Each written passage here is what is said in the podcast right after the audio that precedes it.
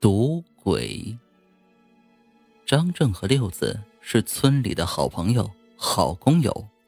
那时村里流行去镇上干瓦工，本来闲来无事，在家忙完农活的六子就约上张正一起去镇上干些零碎活，赚点零花钱。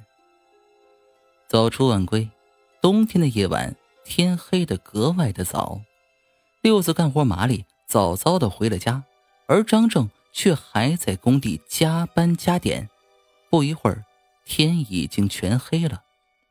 张正肚子饿得咕咕叫，工头看他累得可怜，就留他在他那儿吃一顿。张正好不开心。工头的媳妇儿在炕上暖暖的上了几个菜，从外面提了壶白酒，两个人就喝了起来。不知不觉，已经是初冬夜晚的九点多，俩人喝的也差不多了。张正起身回家，工头叮嘱了几句，也回房休息了。冬天的夜晚没有夏季那么热闹，多了些许寒意。张正骑着二八自行车，趁着酒劲儿，一个劲儿的往家里赶。农村的路上，一路石子磕磕碰碰，张正喝得尽兴，胆子也大，头也不回。就这样，快到家时，张正的酒劲儿也散得差不多了，口渴难耐。忽然看见远处一户农家还亮着灯。就将自行车停在门口，敲了敲门。一位妇人开了门。张正年方二八，还是单身，些许臊意的说：“呃，我能不能搁这喝喝碗水？”妇人眉头一笑：“进来吧。”张正低头而进，一看，好不热闹，一大桌壮年正在围着桌前玩着牌九。妇人倒了一杯水。递在张正手上。张正边喝水边津津有味的看着壮年们玩牌九。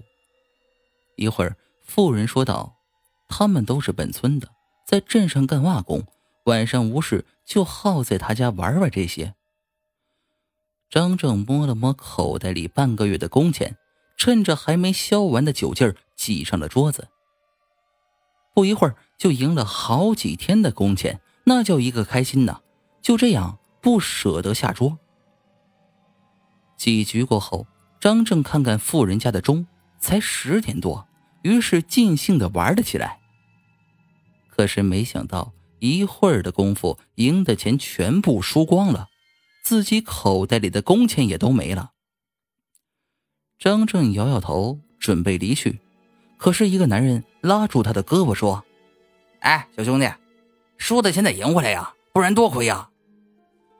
张正低着头道：“我我我钱输光了。”那几个男人直接说：“几个人都是本村的，就带你赊着，赢了你就给，输了等你有钱才给。”张正当时挺开心的，连连点头感谢，坐上了桌子又玩了起来。可是越输越多，张正没一会儿就欠了很多外债。张正告诉那些人：“我我有了钱就还你们，不行的话，就给你们我的胳膊腿你们随便要。最后一局输赢我都走。”可是万万没想到，张正最后一把都输了。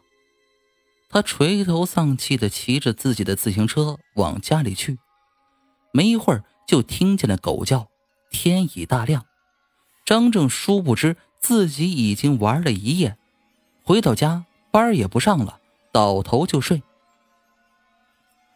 第三天，六子感觉不对劲，张正这么贪钱的一个人，一天不去也就罢了，可是这都两天了。六子骑车到了张正的家，一个不起眼的破房子。六子一推门，发现门没有锁，进去看见张正缩在被子里一动也不动，他叫了几声。只听见张正呻吟着，于是，一把掀开被子，顿时吓得六子啊一声，双腿发软，就倒在了地上。邻居听到声音也都来了，大家都被这场景吓了一跳。只见张正少了一只胳膊，一只腿，血淋淋的斜躺在床上，动也动不得。此时，邻村的神婆也赶到了，问张正前晚去了哪里。